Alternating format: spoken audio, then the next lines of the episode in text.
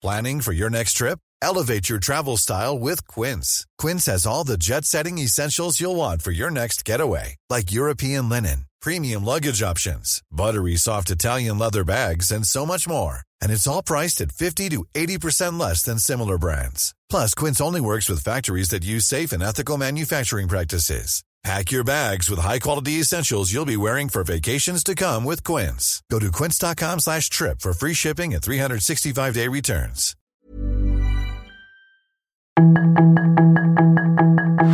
Tarde a tarde, lo que necesitas saber de forma ligera con un tono accesible.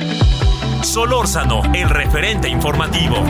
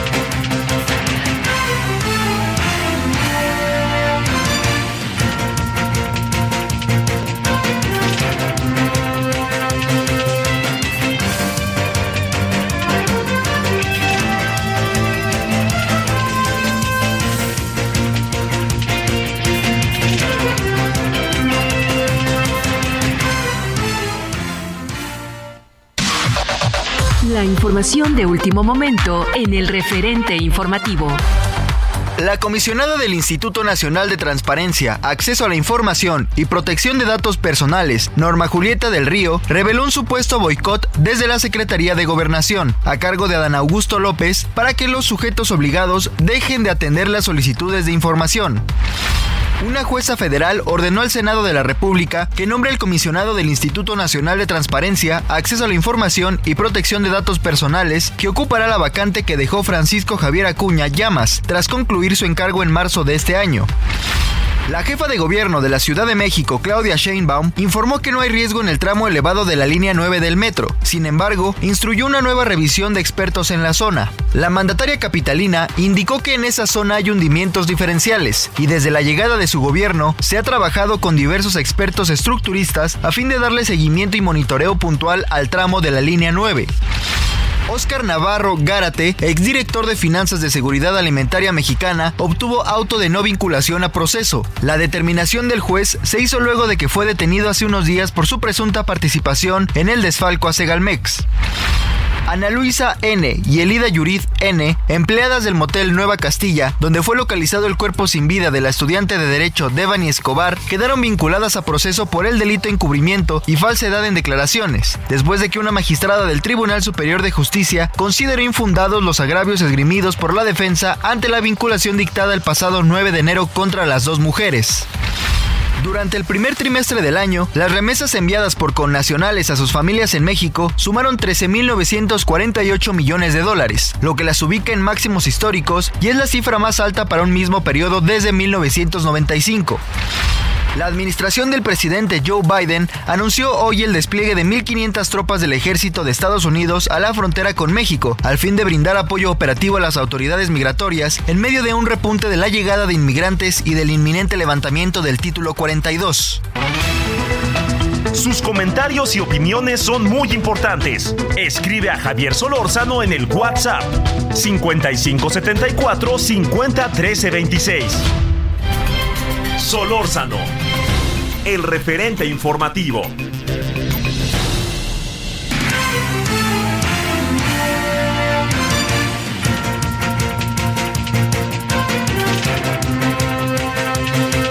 buenas tardes, aquí andamos como todas las tardes agradeciéndole que nos acompañe. Uy, muy complicado hoy el viaje, ¿eh? muy complicado. Este, rápidamente se echó a andar toda la, pues toda la, el regreso, ¿no? Que se fue, pero, pero se vino con todo el regreso, ¿no? Pero bueno, este, aquí andamos, eh, le agradezco que nos acompañe, esperando que haya tenido un buen martes.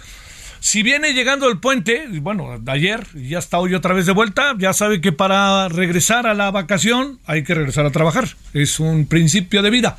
Pero bueno, aquí andamos agradeciéndole, ya le reitero. Espero que haya pasado buen día hoy martes, muy caluroso el martes. En nombre de todas y todos quienes hacen posible la emisión, yo le agradezco que esté con nosotros y que nos acompañe en el referente de la tarde 98.5 de FM Heraldo Radio. Bueno, hoy desde aquí mandamos este felicitaciones y muchas al, periódico del Heraldo de México. Hoy está cumpliendo seis años de vida. Y mire que a mí me tocó, este, digamos pues generacionalmente, ver cómo, cómo se desarrollaba el Heraldo de México en una primera etapa. Un periódico que, la verdad, la verdad, la verdad, se lo digo, no tiene nada que ver con el de hoy. Nada, y lo digo como lector. Nada, nada. Era eso como otra cosa, es este es, es un periódico que no, no tiene que ver, digamos, yo pienso que este periódico tiene mucho que ver con el país que somos hoy, eh, no tanto quizá en otro tiempo muchas de las cosas que pasaban, este, y, yo diría que eso es algo que, que en su tiempo pues también formaba parte de una, de un pensamiento, ¿no? De una forma de pensar en lo que corresponde al desarrollo de lo que se pensaba eran los medios de comunicación. Fue un periódico muy novedoso en su momento, porque era a color, no, no, teníamos periódicos a color, y tuvo muchas promociones, que yo creo que fue de lo que mucha, mucho vivió fuerte, ¿no? Promociones de, que tenían que ver con los espectáculos, tenían que ver con el deporte. Entonces, pues, a imaginar que veíamos este, en la tele que era blanco y negro, empezaba a ser a color, pero veíamos en la en los periódicos, pues todas las fotos eran o en sepia y en el esto, en azul, un poquito de ovaciones se sacaba, pero no color. Y todos los otros periódicos era en blanco y negro, ¿no? Y entonces de repente el Heraldo colocaba una fotografía de un partido de fútbol a color en su portada y en una foto enorme en la sección de deportes, pues se va a imaginar, ¿no? Que eso era. Pero en su contenido, la verdad, la verdad, la verdad, uno tomaba más precauciones y dudas, ¿no? Era pero por eso le digo, yo creo que bueno, cumplió su objetivo, no tiene uno mucho más que decir, pero lo que sí es que hoy lo que sí va quedando claro es que pues este periódico, hoy el Heraldo de México, eh, tengo la impresión de que, no, no tengo la impresión, tengo la certeza de que está jugando hacia otras, otros derroteros, otras cosas que están pasando en el país y tener que ver con un país que es más el país que somos, ¿no? Que es un país este, plural, integrado, etcétera, ¿no? Y en aquel tiempo sí era marcadísima su tendencia, ¿no? Brutalmente marcada, diría yo. Bueno, oiga, esa es una de las cosas que tenemos el día de hoy. Otra de las cosas que tenemos este día es que eh, empieza a haber una reacción, me parece que cada vez más grande, más importante, eh, este, que tiene que ver con que eh, el INAI, él pues empieza a defenderse. Se tiene que defender el INAI. Se tiene que defender a como de lugar. Y yo diría que este que algo que está haciendo pues es eso. Se defiende a través de sus comisionados, a través de su presidenta. Y ojo, este pues de que le están haciendo la vida de cuadritos, pues le están haciendo la vida de cuadritos. No le demos más vuelta. ¿Por qué? Porque resulta que este eh, por ejemplo, este, las pocas solicitudes que se pueden canalizar ahorita de información, pues según una comisionada, todo esto ya no tiene que ver con, con este, ya no tiene que ver con, digamos, directamente, ya no tiene que ver con eh, las posibilidades, eh, a pesar de que no tienen mayoría, no tienen, este, para poder sesionar, pero lo que sí le digo es que sí queda muy claro que pues eh, del gobierno no quieren, no quieren, no quieren, no quieren, no quieren, no quieren, punto, ya, no le demos vuelta. Y todo indica que el entenado del presidente, la corcholata Adán Augusto, pues es quien está echando por delante que ni siquiera volteen a ver la línea y no le respondan y no le respondan ningún tipo de solicitud. En eso andamos, fíjese nada más. Lo que fue un lo que es un proyecto, no fue, es un proyecto de transparencia, rendición de cuentas, protección de datos personales. Ahora les parece que sale sobrando y a lo largo de todo este tiempo lo estuvieron usando quienes hoy están en el poder y lo estuvieron usando en el mejor sentido de la palabra, en el sentido de buscar información, etcétera. De ahí sacó lo que ganaba un presidente, otro expresidente, otro expresidente y otro expresidente. Muchas cosas que están ahí de por medio que yo sí creo que habría que, que habría que considerar, ¿no? Habría que considerar, pero bueno, eso no va a pasar. Vamos a entrar en un toma y daca interminable. Ahí sí se lo adelanto. Esto no va a acabar, va a ser, va, va a estar rudo el asunto y no va a parar, ¿no? Y hoy ya vimos una parte de lo que plantea el INAI y ya vimos otra parte. Que, fíjese, un juez, una juez, emplazó al Senado a que nombre a los tres comisionados. No uno, a los tres comisionados. ¿Sí? Bueno, estos tres comisionados que han sido que deberían de ser nombrados, no los van a nombrar. No los van a nombrar, hombre. Usted cree que van a poner un periodo extraordinario, les vale. Bueno, al gobierno le vale, al contrario, el gobierno lo que quiere es triturar el INAI. Entonces, ¿qué va a pasar? ¿Qué tanto puede pesar que un que el Congreso, que el Senado esté en falta? ¿Qué puede hacer el, este, la autoridad judicial, no? Y entonces, pues, le adelanto, le digo y se lo recuerdo que así va a ser. Y así va a ser de aquí hasta septiembre y a ver si en septiembre pasa algo, o si no, a ver si por ahí les da por tener un periodo extraordinario, pero ya está claro que el presidente no quiere. ¿eh? El presidente ya dijo no una, dos, tres, cuatro, cinco, seis veces. No titubeen, dijo el presidente. Entonces, pues si estamos en esa, pues así de sencillo, ya dejémosla así, este, y veamos qué se puede hacer y demos otras batallas. Yo se lo digo, yo creo que hay que dar otras batallas. Y por último, eh, vamos a hablar de ello en la noche y hoy, este, y por último, déjeme plantearle algo. Eh, yo creo que, yo creo que da la impresión que se ha tomado partido desde Palacio Nacional por Claudia Sheinbaum. Da la impresión, ¿eh? que no estoy diciendo que yo tenga elementos para saberlo pero da la impresión. ¿Por qué da la impresión? Porque hay muchos signos que apuntan hacia allá. El trato, la diferencia. Y da la impresión que para poder entrar en un juego en donde este en donde uno pueda echarse para adelante y uno pueda ser un auténtico contendiente, lo que van a tener que hacer, pues es muy sencillo, ¿no? Es hacerse ver y dar la batalla. Así es la política, ¿eh? Y no lo digo como algo peyorativo, ¿eh? Si todo apunta que va a ser Claudia Sheinbaum, pues lo que se quiere hacer es que, y, digamos, ¿qué hace? ¿Qué hace? Eh, si todo apunta que va a ser Claudia Sheinbaum, ¿qué hacen los que no son Claudia Sheinbaum? Pues echarse para adelante, ¿no? Y órale, pues a ver cómo le hago. Hoy yo creo que se mostró un signo de un personaje muy cercano a Marcelo Obrador, que es Marta Delgado. Marta Delgado es subsecretaria de Relaciones Exteriores. Y Marta Delgado hoy renunció. Y renunció para de plano echarse para adelante en la campaña de Marcelo Ebrard. O sea, deja el cargo para trabajar abierta y definitivamente en función de Marcelo Ebrard. Este tipo de desprendimientos, como luego se dice en la política, van a empezar a darse con cierta regularidad.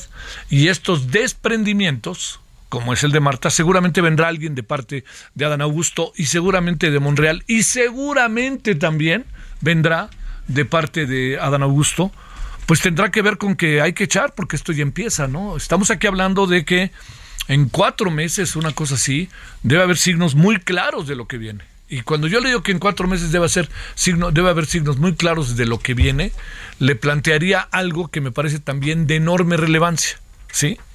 Esta parte de enorme relevancia que tiene que ver con lo que va a pasar es que también al presidente irá cada vez más forzado a tener que decidir, que seguramente ya medio ha decidido, pero va a tratar de ir para tratar de decidir, o sea, echarse lo más que pueda para adelante, echarse a decidir de quién va a ser el candidato o candidata. Eh, usted dirá, va a ser una encuesta, pues, si quiere pongamos la encuesta. Pero usted cree que si la encuesta es adversa a lo que el presidente quiere, el presidente se va a quedar cruzado de brazos. Yo creo que el presidente tiene una definición y está buscando cómo instrumentarla. Y está buscando con consensos.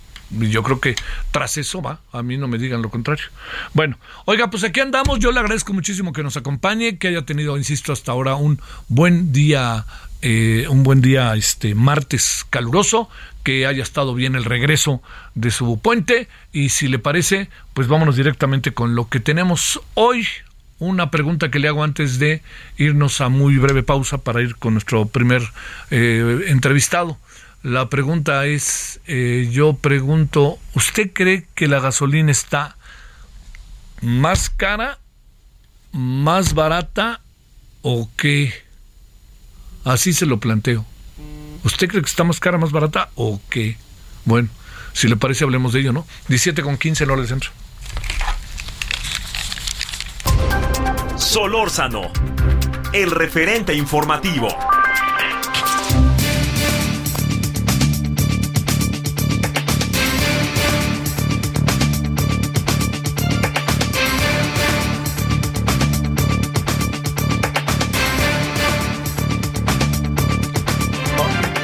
Al rato, hacia la noche, y estaremos en todo ello a lo largo de la tarde, pues una madre buscadora fue asesinada al mediodía este martes en la avenida Melchor Ocampo, en la comunidad de San Miguel Octopan, esto es en Celaya. El nombre de esta madre buscadora es Teresa Maguellal, pertenecía al colectivo Una promesa por cumplir. La Teresa buscaba a su hijo José Luis Apaseo Maguellal, el cual desapareció en la misma comunidad de San Miguel Octopan desde el 6 de abril del 2020. Circulaba en su bicicleta cerca del jardín de niños de la localidad cuando fue sorprendida por hombres armados a bordo de una, de una motocicleta. La dispararon a quemarropa, dejándola sin vida de inmediato en el lugar. Bueno. este, aquí estamos, 17-16 en hora del centro. Fluvio Ruiz Alarcón, analista del sector petrolero. Querido Fluvio, ¿cómo has estado? Muy buenas tardes. Muy buenas tardes, mi querido Javier, pues con un calorcito que hasta parece cuatza, nada más falta la playa. Es lo ¿Eh? que yo decía, fíjate, muy, y además tránsito que me tocó hoy para venir para acá, que no sabes. Oye, a ver, déjame plantearte, mi querido Fluvio, eh, cuando uno ve, eh, ya olvídate de las promesas de campaña o no, etcétera, pero uno ve el precio de la gasolina y uno lo compara con otros países, incluso Centroamérica y Estados Unidos, y volteando la cara, de repente uno se da cuenta que está más caro en México que allá, o es uh, mi impresión. Y si es así, ¿qué supones que está pasando, Fluvio? Bueno, en, primer lugar, eh, creo que hay que decir que eh, Estados Unidos es una singularidad de los países desarrollados. En Estados Unidos la gasolina es eh, extremadamente menor a lo que ocurre, por ejemplo, en Europa. ¿no? Las, sobre todo porque los impuestos son muy pequeños en, el precio total. y eso es justamente lo que está pasando ahorita. Recordemos que el año pasado cuando los precios de las gasolinas, eh, como consecuencia de los elevados precios del crudo, hace un año estábamos arriba de 100 dólares, en mayo del año pasado el precio eh, de nuestra mezcla mexicana de exportación andaba por 102, 104 eh, dólares por barril, ¿no? Entonces, en esos momentos, en, en México había mucho espacio para, desde una perspectiva estrictamente contable, eh, subsidiar el precio de las gasolinas. ¿Por qué? Porque el presupuesto de 2022 se hizo con una estimación del precio del crudo de 55 dólares, 55.1 para ser precisos, y una producción de 1.8 millones de barriles diarios. O entonces, eh, al final del día se tuvo una producción menor, 1.7 millones más o menos, pero un precio que prácticamente llegó como promedio anual a los 90 dólares. Entonces tenías en el producto de esos eh, de esas dos cifras eh, una lo que se conocen como excedentes petroleros muy importantes, ¿no? Entonces había un gran espacio. De hecho México gastó y y creo que en su momento lo comentamos, que a mí se me hizo excesivo, prácticamente 400 mil millones de pesos en subsidiar los combustibles el año pasado, que es el costo de dos bocas, es como si se hubiera construido otra refinería. ¿no? Entonces es una, es creo el año en el que más, como año, este se ha subsidiado eh, a los combustibles. Como sexenio sigue siendo el de Felipe Calderón, donde se subsidiaron casi 700 mil millones de pesos a lo largo de todo el sexenio, pero como un año eh, es el año pasado. Entonces, pero había ese espacio, eh, más allá de lo que me parece que es un error conceptual, pero bueno, solo dejémoslo de lado. En este año no hay ese espacio. ¿Por qué? porque el presupuesto se hizo con un precio de 68.7 dólares por barril de nuestra mezcla y una producción de 1.872 millones de barriles diarios. Seguimos produciendo en torno a 1.7 millones de barriles diarios y el precio es 67 dólares. O sea, el precio que se ha observado en el primer trimestre del año es inferior al precio que se utilizó para confeccionar el presupuesto de egresos de la federación, de tal suerte que no hay ese espacio contable para subsidiar y como en el precio total de las gasolinas, en el caso mexicano, los impuestos sí tienen un peso significativo, pues entonces no se pueden reducir, como en Estados Unidos sí se han eh, reducido estrictamente por cuestiones de mercado. El precio, eh, lo, lo, lo, chequé un poquito antes de la entrevista, el precio, por ejemplo, en el Golfo del eh, que es el precio, dijeran los economistas, del mercado relevante para nosotros, ¿no? Texas, Luisiana.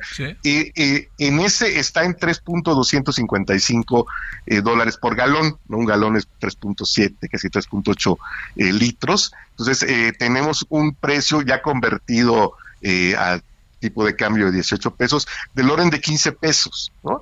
Y a eso hay que agregarle muy pocos impuestos. En cambio, en México se tienen que agregar los impuestos que, como decía, sí son mayores eh, en términos proporcionales y el costo del transporte, ¿no? de toda la, logística y obviamente eh, los márgenes de utilidad de toda la, cadena de intermediación. Por eso es que aquí, hoy por hoy, sí es eh, muy, muy escaso el, margen para utilizar este, eh, digamos, este instrumento. De hecho, en Estados Unidos el año pasado, el presidente Biden también utilizó el mismo instrumento de suprimir impuestos, pero como allá te decías, la proporción de estos impuestos es pequeña, pues se reflejó muy poco en, la evolución, ¿no? Entonces, este sí, hoy relativamente eh, los precios, bueno, relativamente, hoy los precios en México ante esta eh, escaso margen de maniobra que tienen las finanzas públicas, pues es, es superior al que estamos observando en, en Estados Unidos, pero es inferior a otros países como Brasil, Argentina, ¿no? Este, hay que los todos los países creo que tienen políticas, bueno, no creo, es obvio, tienen políticas distintas para tratar los combustibles. Y bueno, yo siempre hago la broma de que todo el mundo somos muy ecologistas hasta que suben los precios de las gasolinas, ¿no? Entonces ahí ya empieza todo el mundo a decir... Pero, en, un, en un balance, Fluvio, dirías... Este, a ver, el presidente prometió que iba a bajar el precio de la gasolina y no ha podido. Yo entiendo que hay muchas variables, ¿eh? no, no ando fustigando por fustigar.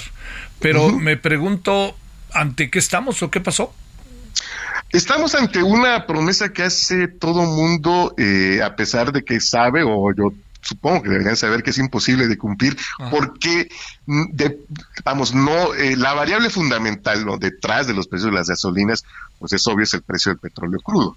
Y nuestro país no está en posibilidades de determinar los precios del crudo ni los precios de las gasolinas. Entonces, creo que es una promesa que todo el mundo hace, hay que decirlo, y todo, y por eso todo el mundo eh, reacciona igual cuando los precios se descontrolan, pues porque es, este, es imposible. recuerda cuando la reforma energética también se dijo que se acabarán los gasolinazos que tantos años hicieron a las familias, ¿no? Y se prometió también que bajaría el gas LP y todo lo demás, sabiendo, bueno, yo esperaría que supieran, bueno, uno ya no sabe qué es peor, mi querido Javier, que supieran o que no supieran, pero en todo caso es, es una promesa que no se puede sostener salvo haciendo gastos enormes como se hicieron el año pasado, porque insisto, la, la variable fundamental debajo o detrás de eh, los precios de los refinados, pues obviamente son los precios del, del petróleo crudo y estos pues no se controlan eh, desde nuestro país, no son eh, puestos por la, la dinámica del mercado petrolero internacional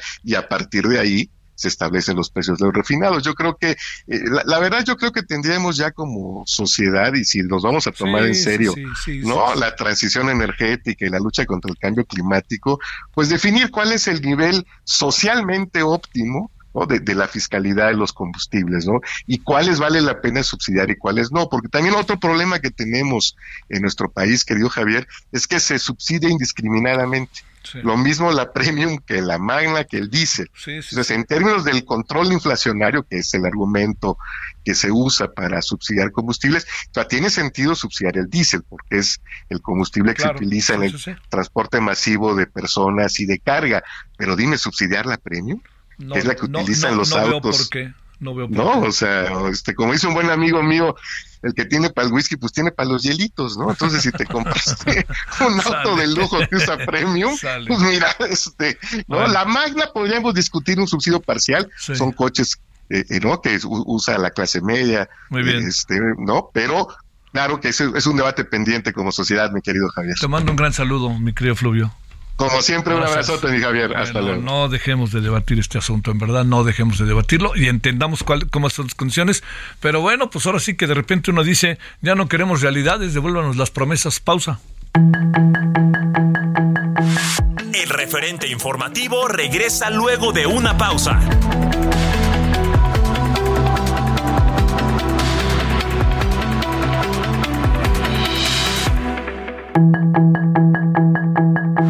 Estamos de regreso con el referente informativo. It's that time of the year.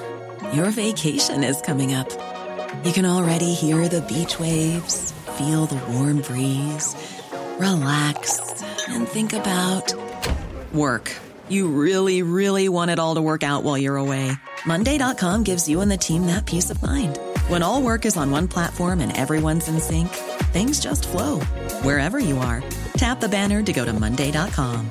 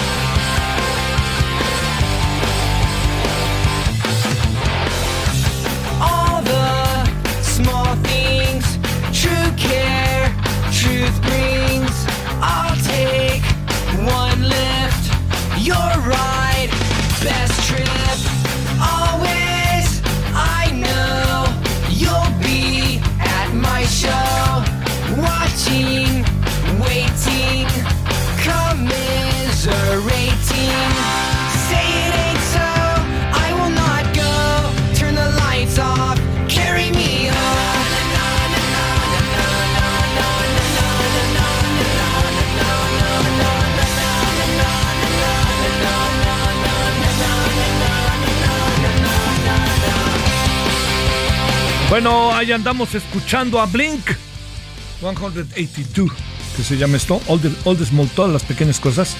Es una muy buena banda de punk rock estadounidense, Blink 182, debido a que, bueno, nuevas fechas para la Ciudad de México.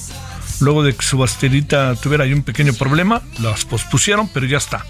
Se presentarán el año que entra, pero ya ve que estas cosas hay que anunciarlas con tal antelación que, uff, ¿para qué quiere? Le estoy hablando que se van a presentar en un año, ¿no? El 2, 3, 5 y 6 de abril en el Palacio de los Deportes. Eh, es una banda para escuchar, ¿eh? O sea, y para pasarla. A mí sí me parece una buena banda. He podido escuchar varias cosas de ellos. Bueno, ahí está Blink 182, Blink 182. A ver qué le parece. 17.32 en hora del centro.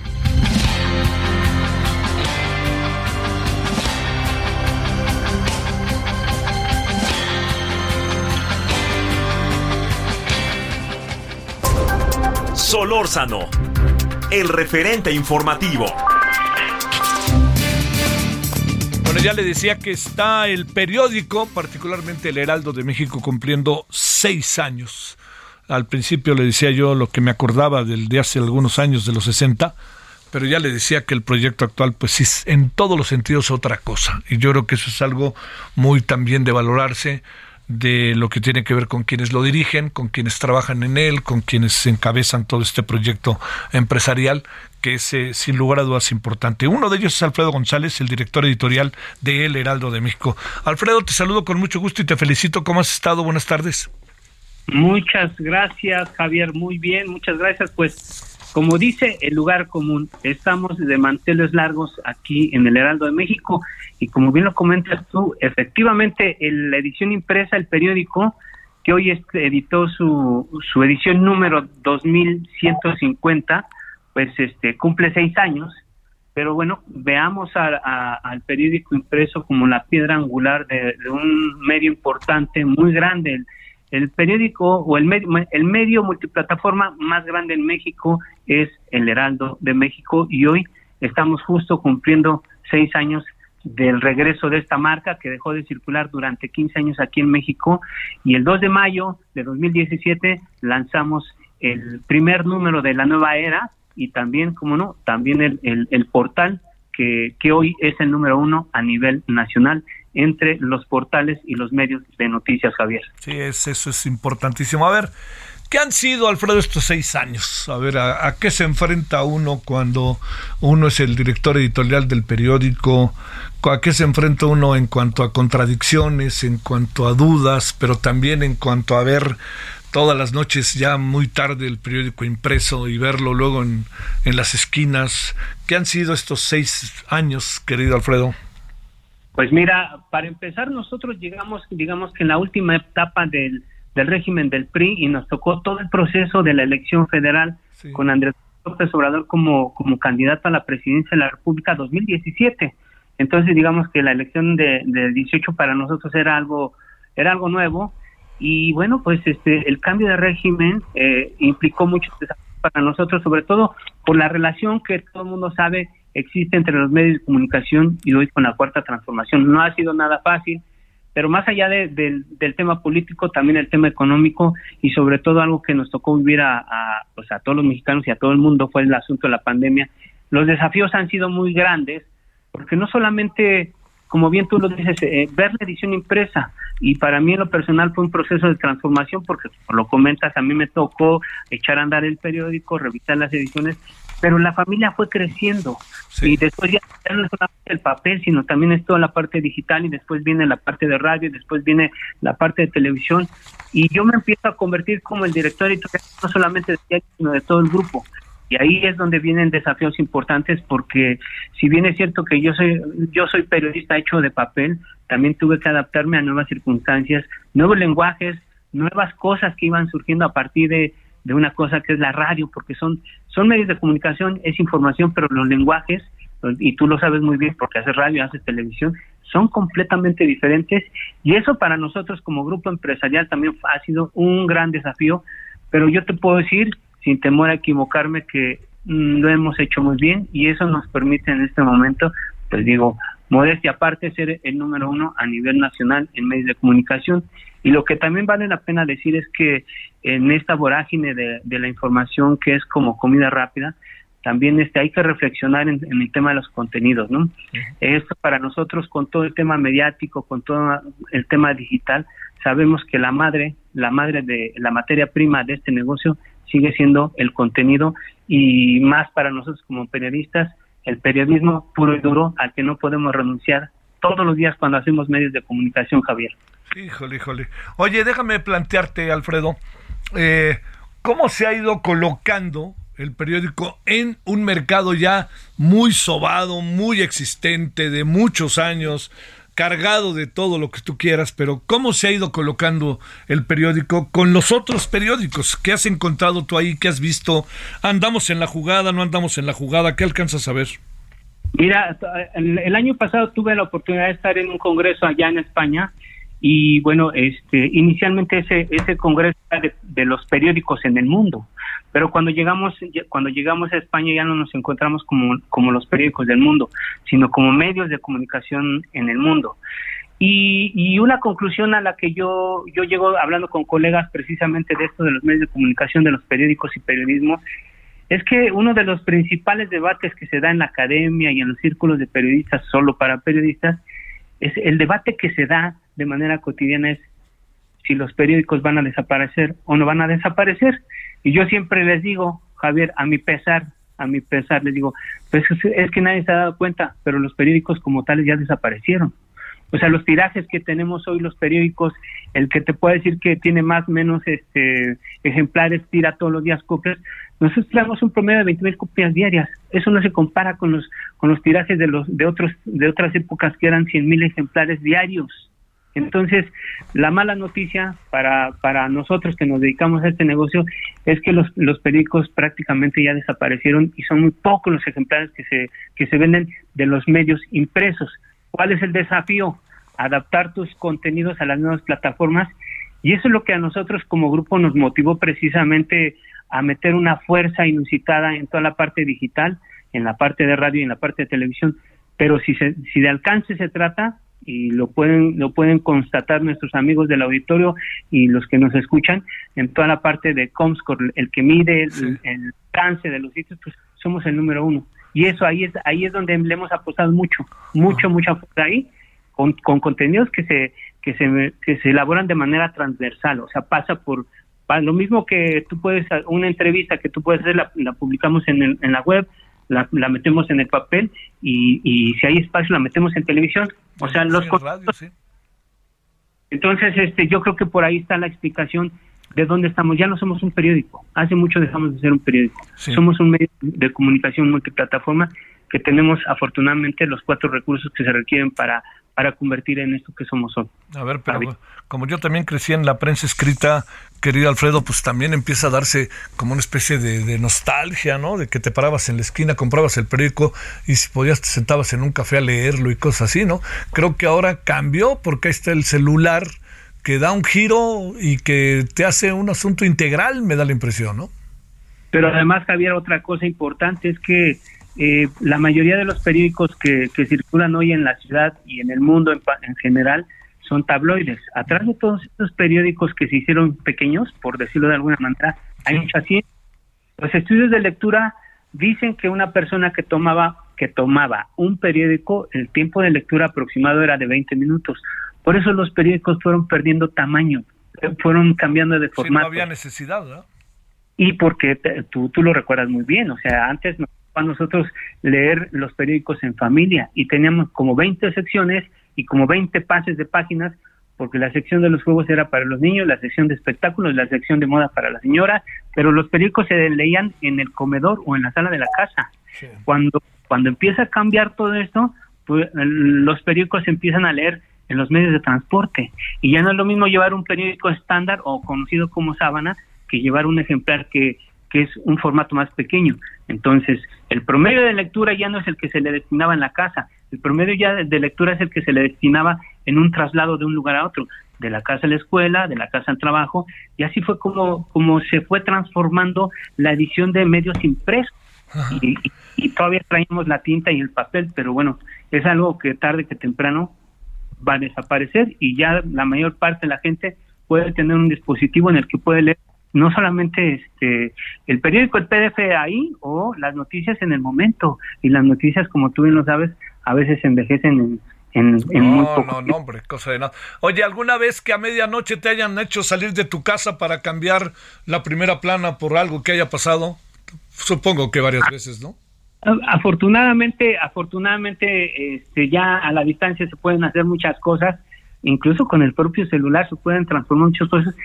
Las decisiones, eh, tú lo sabes, este, el tema de la información, nosotros eh, vivimos siempre al filo de la navaja porque pues nos tocó, no en este, en este periódico, pero cuando anuncian la pandemia de 2009, Sí, sí. en otro periódico era, ahí sí era regresarse a la redacción porque teníamos que volver a montar. Y acá lo que sí ha pasado es que pocas veces, porque además los horarios de impresión y los horarios de cierre ya cambiaron.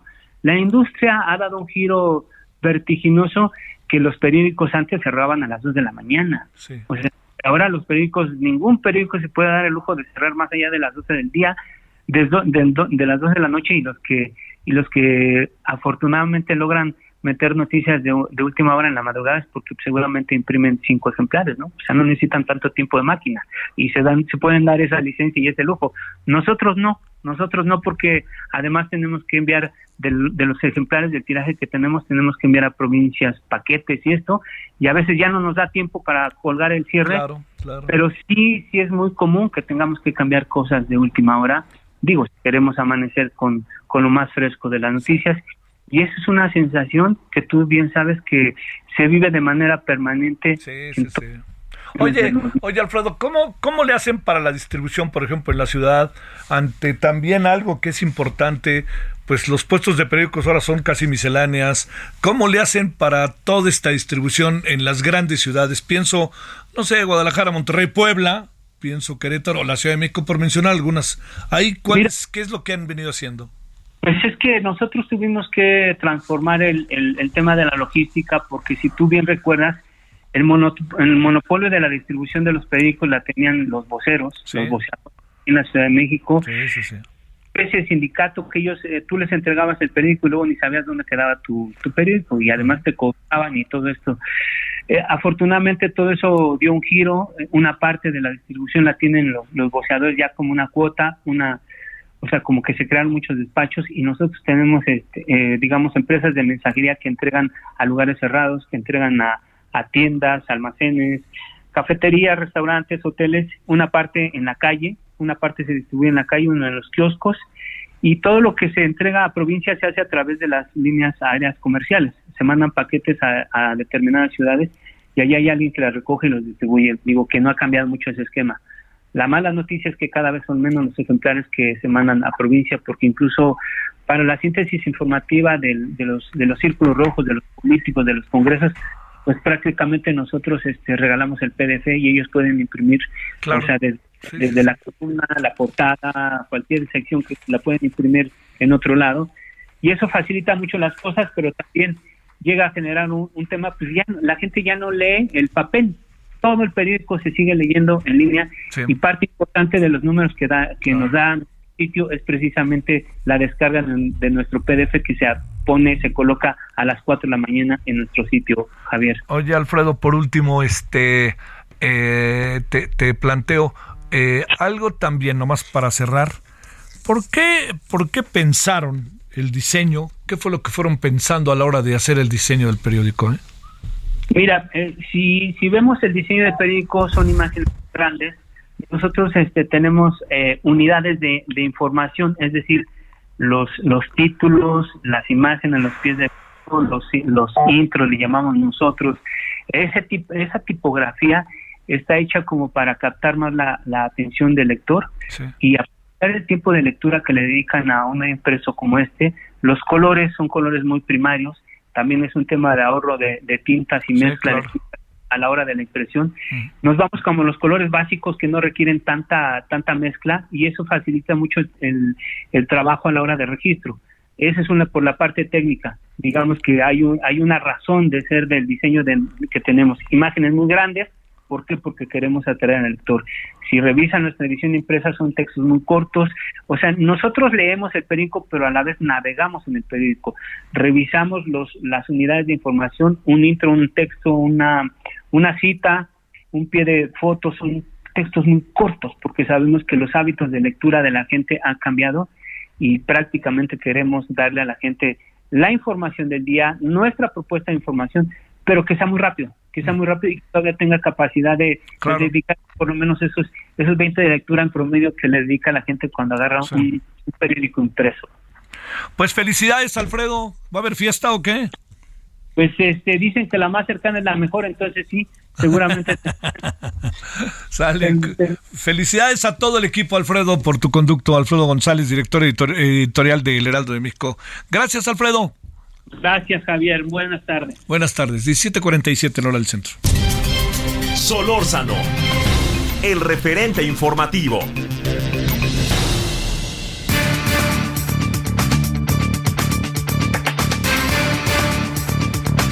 Bueno, María, la maestra María Ampudia, presidenta de la Fundación y quien habla por mí y presidenta de la Fundación Ser de Paz.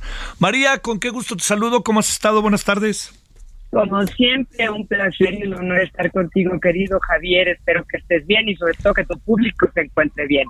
Eso esperamos todos. Oye, bueno, sé que llevas años, décadas en este tema. ¿Qué, qué pensar en el Día Internacional contra el Bullying? ¿Se celebra, se recuerda, se piensa, se qué exactamente, María? Pues mira, no se recuerda y creo que no se piensa lo que se debería de pensar.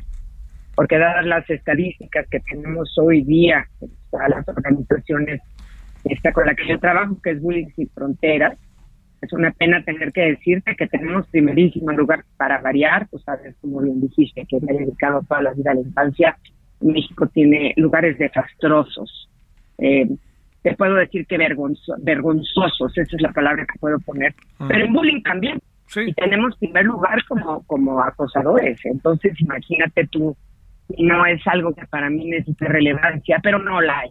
No la hay y no, no, por lo menos no lo suficiente para el nivel que tenemos ahorita de, de acoso. Fíjate lo que te digo, 8 de cada 10 niños, 8 de cada 10 niños, o sea, el 80% de nuestra instancia mexicana, en lo que es la secundaria y el bachillerato, sufren acoso escolar. Pero cada mes, cada mes se registran 52 suicidios, de 52 a 55 suicidios. Parece que no es nada, pero es muchísimo, Javier. Y eh, en las entrevistas que ha tenido con, con alumnos de secundaria y de preparatoria, te dejan entender que, que han generado bullying 3 de 10. O sea, el 30% son buleadores.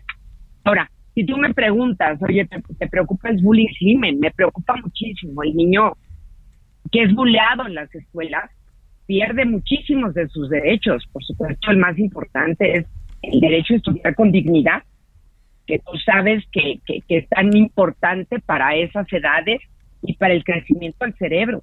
Después está el derecho a la integridad física, por supuesto se pierde, y el derecho a la educación, que ese es, pues, digamos que el más importante. Entonces, si cada tres de diez niños te están diciendo que, que están generando bullying, eso te habla también de que ese primerísimo lugar que tenemos en el mundo como violentadores en los hogares Sí. está generando esta reacción en las escuelas. ¿Por qué? Es muy sencillo. Porque los niños no están buscando a quién se las hace, los niños están buscando a quién se las paga. Y casi siempre, pues en la escuela habrá quien pague toda la frustración que se genera desde el mismísimo hogar. Entonces es una situación muy compleja, eh, muy complicada. Te puedo decir sin lugar a dudas que el gobierno no pone énfasis, por supuesto, la suficiente, suficiente interés para terminar con esto, pero sobre todo para hacer conciencia. Porque más que un tema de gobierno, que ya es demasiado echarle la culpa también al gobierno, es un tema social, es un tema de decadencia social y también es un tema bien delicado porque tiene que ver con el respeto a las diferencias. Es muy complicado para un niño y una niña de esas edades entre 13 y 17 años tener el principio de respeto hacia las diferencias, hacia los diferentes. Entonces, tengo, por ejemplo, un caso eh, muy delicado en el Estado de México Ajá. de un chico hijo de, de una pareja de oaxaqueños que han hecho todo el esfuerzo del mundo para poder venir a, a esta ciudad, al Estado eh, de México, en, en- en Toluca, en Toluca, y resulta que el niño habla más o menos el español como escucha en su casa Sí. y eh, le han generado un bullying los niños de su escuela tremendo. Pero después del caso que tuvimos también en el Estado de México, terrible, de esta niña que fue asesinada con una herradura, tú, tú recordarás, porque fue ¿Cómo un no? caso muy, muy sonado. Bueno, este niño tuvo a bien defender.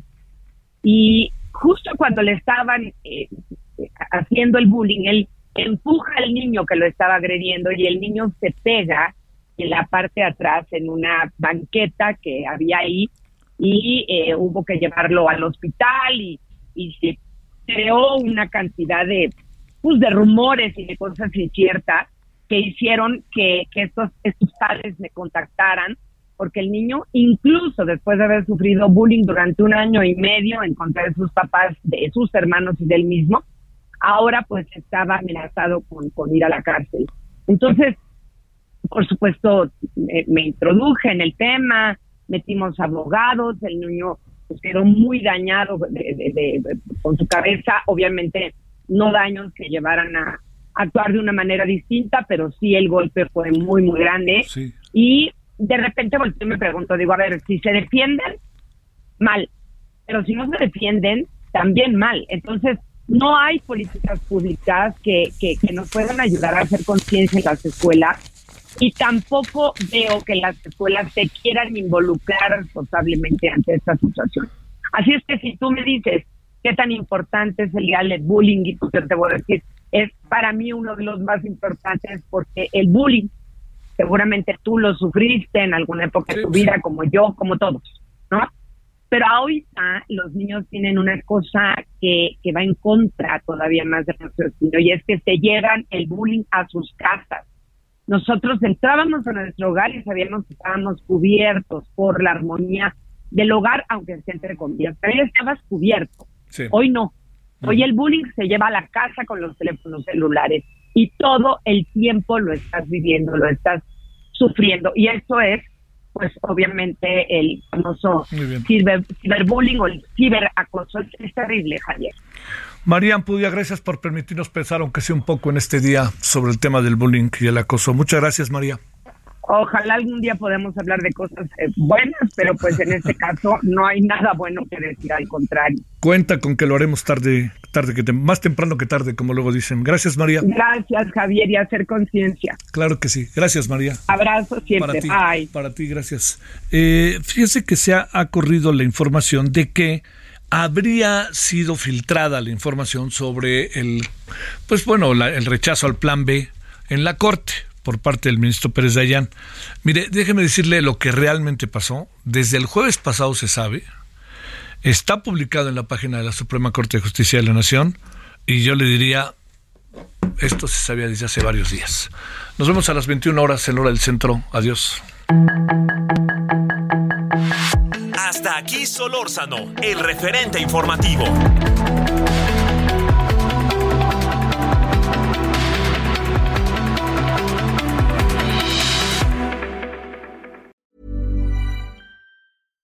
When you make decisions for your company, you look for the no brainers. And if you have a lot of mailing to do, stamps.com is the ultimate no brainer. It streamlines your processes to make your business more efficient, which makes you less busy.